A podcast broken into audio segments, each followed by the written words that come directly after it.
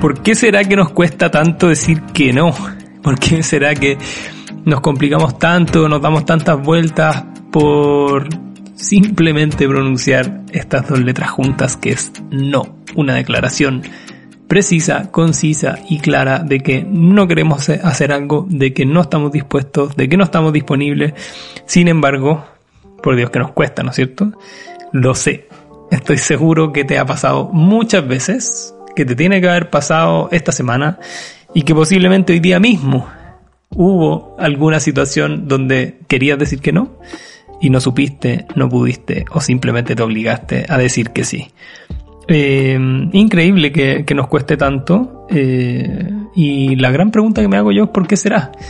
Es muy común en estos más de 8 años haciendo coaching que de las cosas que más nos cuesta ya sea que seamos emprendedores, que seamos ejecutivas, ejecutivos con altos rangos, con liderazgo, con equipos a cargo, que tenemos que reportar a, directorios o a jefaturas complejas, que, nos cueste mucho decir que no. Y el problema es que hay muchos costos que pagamos. Eh, vamos a irlo viendo a lo largo del, del capítulo. Así que lo, lo que te invito es que estemos este rato juntos para poder aumentar esa capacidad que tengas de decir que no, porque esta es una declaración muy importante para la vida. Los seres humanos tenemos el derecho y el deber de usar muchas declaraciones poderosas. Puede ser el tema de otros podcasts hacia adelante, pero como existe el no, existe también el sí. El sí que nos muestra disponibles, que nos muestra con esa apertura a hacer cosas, eh, a participar, ¿no es cierto? Está también la declaración del no sé, la declaración del te amo, la declaración del perdón, eh, la, declaración de, de que quiero ir por algo más, ¿no es cierto? Entonces vamos a estar mirando esta declaración poderosa del no que tanto nos cuesta. Y estuve en esa reflexión porque ahí te voy a contar, pero hay algunas situaciones en estos últimos días que me, que me ha costado decir que no y finalmente logré hacerlo. Así que ahí te las quiero compartir contigo y cómo lo logré. Pero primero te invito a que nos hagamos esa pregunta, ¿por qué será que nos cuesta tanto? ¿Por qué será que es tan común? Y, yo lo separaría en una fuente interna y otra externa. Siempre hay dentro de nosotros algunos factores que nos juegan, no sé si en contra, porque nos desafían eh, o nos dificultan decir que no, y también hay otros fuera que, nos complican. Y en este capítulo quiero partir por cuáles son esos aspectos que nos complica decir que no, que vienen desde fuera. Y creo que hay una gran influencia cultural. La cultura, nuestra familia, nuestro país, los grupos que habitamos, nuestra región, eh, esas creencias, esas expectativas, esos mitos, las, los paradigmas, los automatismos, todos esos valores y principios que hemos aprendido desde muy chicos, desde que siendo niños o niñas nos enseñaron eh, lo que era correcto o lo incorrecto, vamos transformándolo en verdades dentro nuestro que las vamos confirmando a lo largo de la vida. Entonces, hay una cultura que posiblemente aprendiste en tu colegio, en tu universidad, en tu instituto, donde sea que hayas estudiado, también en las, las culturas organizacionales, en las empresas donde estés trabajando, hayas trabajado, hay ciertas eh, formas que nos llevan a negar el no, a no permitirnos el no. Así que, por ejemplo, hay lugares donde, tengo aquí entre comillas, anoté, por ejemplo, es feo decir que no no puedes decir que no. Especialmente, eh, pues tú hay una frase que yo me he dedicado muchas veces al mundo de las ventas y soy consultor en, en estrategia de ventas, de marketing, de branding, eh, para algunos emprendedores y emprendedoras. También, obviamente que vendo mis propios servicios y he sido director y gerente de marketing, o sea, de, perdón, de, de ventas en, en muchas empresas. Y hay una creencia ahí como súper poderosa de la cual yo no estoy tan de acuerdo, que es el cliente siempre tiene la razón. Entonces imagínate, si es que tenemos esa creencia de que el cliente o la clienta tiene siempre la razón, ¿cómo le vamos a decir que no? Eso es un, aspecto cultural que te pueda alejar de poder decir que no el contexto laboral. Por ejemplo, estaba pensando también de que hay muchas frases heredadas de la cultura mm, religiosa, en este caso de la religión católica, eh, apostólica y románica, más allá de que seamos o no practicantes, a mi juicio, viviendo en Chile y habiendo viajado por Latinoamérica muchas veces por, por trabajo y, conociendo a muchas personas, hombres y mujeres profesionales, emprendedores de otros países, siento que la, la cultura de, de, la Iglesia Católica está súper presente en nuestra región hispanoamericana. Y eso yo no lo juzgo como bueno o malo, sino que siento que nos abre y nos cierra posibilidades en algunas cosas. Entonces tomé ahí una de las, de las frases que dicen que pudo haber dicho Jesucristo, que es que hay que poner la otra mejilla, ¿no es cierto? Entonces cuando nos dicen que tenemos que poner la otra mejilla cuando algo ha pasado malo, tenemos que volver a poner la mejilla para que nos vuelvan a dar por el otro lado, digamos, eso también tiene que ver con lo que aprendemos respecto a decir que no. ¿No es cierto? Entonces, ¿por qué tengo que poner la otra mejilla si me duele? Ahí la cultura nos está diciendo, no, lo que tienes que hacer es eh, decir que sí volver a enfrentarte a, algo que no quieres. Y a mi juicio eso es algo que es importante mirar. Otra cosa, eh, hay culturas, por ejemplo, que valoran mucho el ser solidarios, la ayuda, ¿no es cierto? El estar disponibles para las demás personas. Y eso obviamente que nos dificulta que culturalmente nos, nos permitamos decir que no. Eh, me parece súper bien ser solidarios eh, y creo de que, esta es otra creencia, pero mía, de que es importante ser solidarios en la medida que tengamos algo que entregar y en la medida que eso no signifique una postergación absoluta y un daño absoluto a nosotros mismos, ¿sí? Siento como que ahí hay otra creencia religiosa que es ama al resto como a ti mismo, ¿no es cierto? Eh, a mi juicio esa creencia nace de que hay un amor por nosotros mismos y que después viene el, el, amar a los demás, ¿no es cierto? No es ama a los demás antes que a ti mismo, sino que ama a los demás como a ti mismo, por lo cual se asume en esa frase y creencia de que tú ya te amas a ti mismo, a ti misma. Y muchas veces no es así. Porque si es que no tienes el no a la mano, si es que no lo aplicas, si es que no eres coherente contigo mismo cuando quieres usar el no, claramente te puedes ir generando eh, un daño que afecte tu autoestima, tu autovalor y la capacidad de quererte a ti misma, a ti mismo. Ese concepto de que pareciera que cuando decimos que no, es como si le estuviéramos infringiendo un daño a alguien. Yo veo algunas situaciones en que, por ejemplo, Felipe, hagamos una cosa, podríamos correr esta sesión que es hoy día a las 5 de la tarde, la podríamos correr para las 6. Y la verdad es que en ese momento yo no puedo hacerlo. Bueno, contesto que no.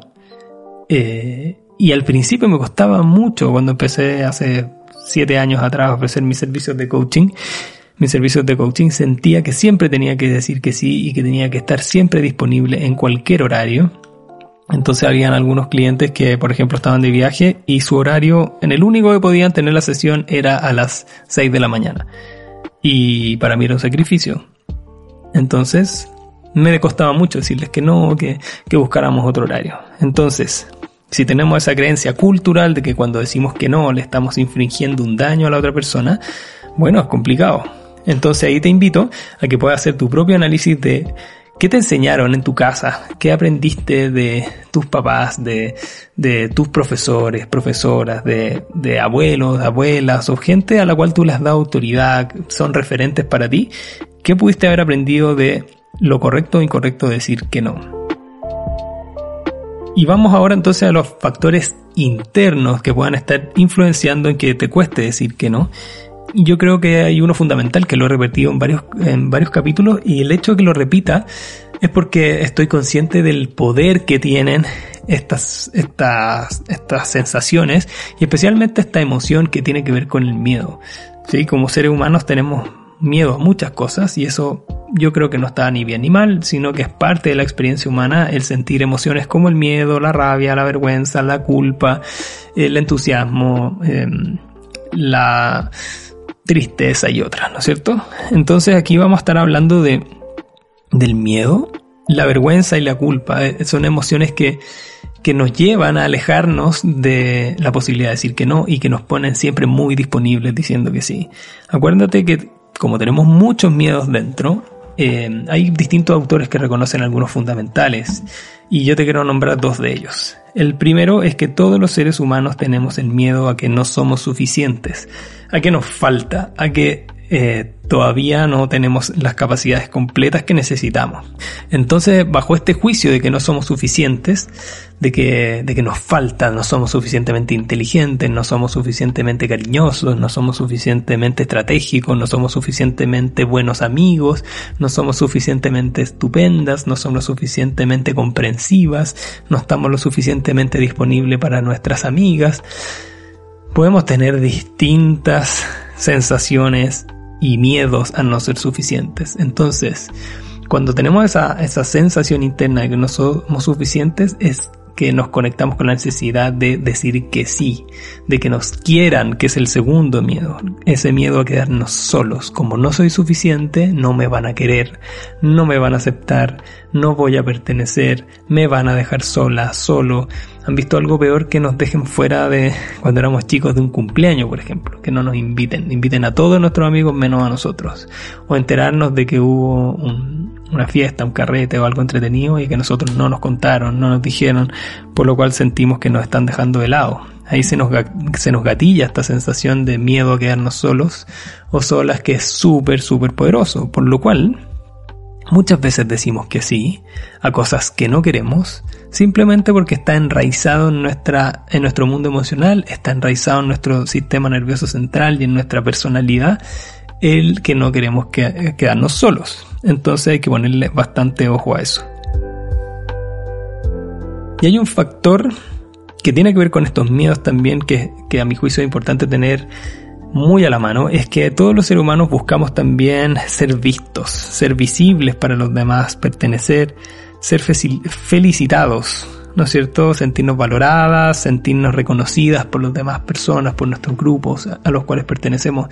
Y eso es muy adaptativo, es muy em, de sobrevivencia, porque hoy día vivimos en un mundo moderno, especialmente en Occidente, donde a través de Internet, del celular y de muchas tecnologías y aplicaciones que tenemos, podríamos de alguna forma sobrevivir sin las demás personas.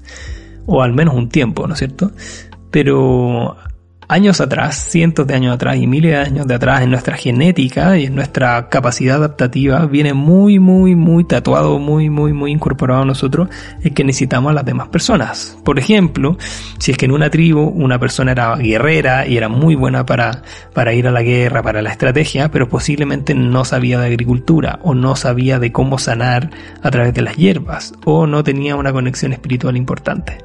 Entonces sabía que si es que no podía por sí mismo lograr eso, tenía que tener la confianza en que otra persona de la tribu se iba a hacer cargo de eso. Se iba a hacer cargo también de cuidar a los hijos, de cuidar a los animales, de cuidar el lugar donde se está habitando por el ataque de externos. Entonces, tenemos demasiado enraizado dentro nuestro y en nuestro comportamiento el que queremos pertenecer, ser valorados y reconocidos, porque si nos quedamos solos, sufrimos. Y hay dos películas a mi juicio súper interesantes de eso. Una se llama Into the Wild, que en español es eh, Viaje a Alaska, que habla de la historia de un, joven que toma la decisión de vivir solo en Alaska y, ahí muestra mucho lo que nos pasa a los seres humanos cuando nos quedamos solos. Y la otra sería El Náufrago.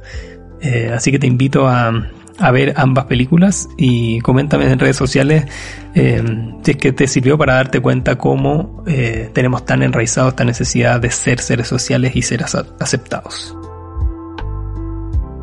Entonces, como puedes ver, tenemos tanto fuentes internas como externas que nos llevan a que sea muy difícil muchas veces decir que no, que, no, que nos quede lejos, ¿no es cierto? Que, que sea un desafío decir que no y digamos que sí o estemos disponibles y nos sobrecomprometamos a muchas cosas. Entonces, ojalá puedas llegar a esa, sensación o a esta conclusión de que es algo completamente normal. Eh, nos pasa a todas las personas y probablemente que nos pasa todos los días. Y el punto es cómo lo puedes gestionar mejor, cómo puedes tener el sí a la mano, pero también el no a la mano sin transgredirte a ti misma, sin eh, sobrecomprometerte a ti mismo, de forma que, por ejemplo, algo que es típico en los procesos de coaching ejecutivo es que muchas personas sienten que no les alcanza la agenda, de que van a demasiadas reuniones, de que están sobre comprometidos y comprometidas y que el mundo del trabajo se empieza a comer paulatinamente y progresivamente su vida personal, sin tener tiempo para hacer lo que les gusta, para, para hacer deporte, salir con los amigos, con la pareja. Entonces, si no sabemos decir que no, podemos pagar altísimos precios. Y, esos precios que pagamos tiene que ver con, el mundo emocional en el, que, en el que entramos, ¿no es cierto? Te hablé antes de, de estos miedos, pero también hay dos grandes emociones que nos hacen a ratos sufrir o nos desafían mucho, y una de ellas, de ellas es la emoción de la culpa.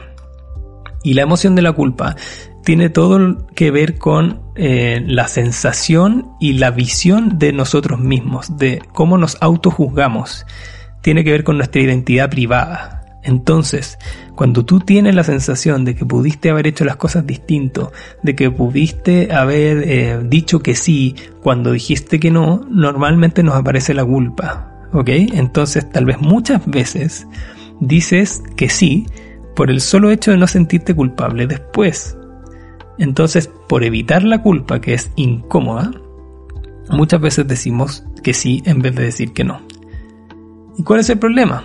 Que posiblemente dijiste que sí a otra persona, pero después te sientes culpable contigo misma o contigo mismo porque hiciste algo que no querías. Entonces, esta emoción de la culpa es importante mirarla porque como toda emoción nos predispone a ciertas cosas, por ejemplo la rabia nos predispone a buscar justicia, la alegría nos predispone a la celebración, a pasarlo bien, la ternura nos predispone a acoger, la empatía nos predispone a ponernos en el lugar de las demás personas. Toda emoción nos predispone a actuar de una determinada forma. Y en este caso la culpa nos predispone lamentablemente al autocastigo. Es decir, como lo pude haber hecho distinto, como me equivoqué, merezco castigo. Entonces, Imagínate cómo te puedes empezar a castigar a ti mismo o a ti misma por el solo hecho de no haber dicho que no y de estar en un cumpleaños, en una reunión o trabajando más horas de las debías porque no hiciste lo que tenías que hacer. Entonces la culpa es una emoción a tener muy a la mano y, mi invitación a que no te sientas culpable o que intenta evitar la emoción de la culpabilidad por el solo hecho de decir que no, porque tiene que ver con tu dignidad, con tu posición, con tu autocuidado, el decir que no y no sentirte culpable de que no estás haciendo las cosas por ti mismo. Y la otra es la emoción de la vergüenza, que es una emoción que también muchas veces nos hace sufrir, que nos queda absolutamente incómoda, que no es agradable de vivir, pero que tiene todo el rato que ver con la identidad pública es decir, que no es una emoción ni buena ni mala, sino que es una emoción que aparece para decirte, ojo, ponle atención a tu vida pública. Nuevamente al querer pertenecer, al, ser parte de equipos, de grupos, sentirnos queridos. Entonces, muchas veces por evitar vergüenzas, decimos que sí. Entonces, ahí te invito a que no sientas vergüenza o que evites tener vergüenza porque tu identidad pública no siempre está en juego. Hay veces que el hecho de que tú digas que no, que puedas poner límites, que puedas dar tu opinión y que el resto pueda aprender de lo que es posible contigo y de lo que no es posible contigo, tiene también que ver con tu identidad pública. Las demás personas se adaptan a eso y si no se adaptan, posiblemente es bueno porque tal vez no tengan que pertenecer a tu vida personal o profesional. Y ahí les quiero contar muy brevemente una, anécdota mía respecto a, poner límites y a decir que no, que, fue súper difícil y dolorosa. Primero, una de las cosas que aprendí a decir que no es cuando me dicen, eh, Pipe o Felipe, ¿me puedes ayudar con la mudanza?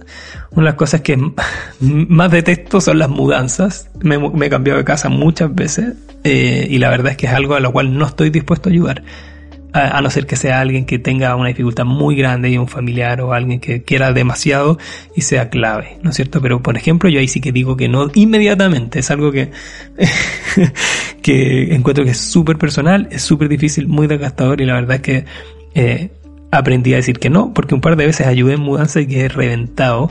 Sentía que no tenía que estar ahí, lo pasé pésimo y fue un desgaste energético enorme. Así que una de las cosas donde, o instancias donde digo que no inmediatamente es si alguien me pide ayuda con una mudanza. Y una vez cometí un gran error por el no saber decir que no y fue cuando fui muy joven como ejecutivo, por primera vez me tocó tener equipo a cargo. Y una persona de ese equipo eh, me pidió que le aumentáramos el sueldo y la verdad que no se lo merecía ni era el momento de hacerlo porque la compañía no podía hacerlo. Entonces, cuando le dije que, que la decisión era que no, me dice, Felipe, ¿y me puedes prestar plata tú, por favor? y, y yo tenía, no sé, cinco años menos que él él tenía mucha más experiencia que yo. Yo venía recién llegando a este cargo, un cargo nuevo, como súper amenazante para mí, tenía muchos miedos y además un miedo enorme a decirle que no a alguien que no conocía, a alguien que tenía que entablar una relación y la verdad es que esa persona yo creo que se aprovechó de que yo era muy chico, muy inocente o venía llegando y cometí el grave error de prestarle plata, de prestarle dinero. Y el punto fue que esa persona no tenía cómo devolvérmelo y yo era su jefe y a mi juicio esa persona generó después una situación muy compleja porque necesitaba que lo echáramos de la compañía para poder obtener una indemnización. Así que me metí un gran problema porque esta persona estaba muy complicada de plata, no me podía prestar, no me podía devolver la plata y además esa plata yo la necesitaba. en ningún caso me sobraba ni era algo fácil, sino que tomé recursos que, que necesitaba, se los presté a esta persona que yo sabía o tenía una alta probabilidad que no me los devolviera y la verdad es que me metí en un gran problema porque no tenía cómo cobrarlo, pero además, como les digo, esta persona generó una instancia muy complicada que no nos quedó otra que invitarlo a, a, que saliera de la compañía y esa salida de la compañía para él significaban ingresos. Entonces imagínense lo complicado de que me metí por no aprender a decir que no. Así que para, para ir cerrando este capítulo, lo que te quiero invitar es a que tú puedas reflexionar en tu casa, en tu auto, donde sea que estés caminando, en este momento que estamos juntos, es a qué personas te cuesta más decir que no y en qué ámbitos. Es en trabajo, es en pareja, es en familia, en amistad, pero reconoce a esas personas que te cuesta decir que no y por qué será que te cuesta tanto.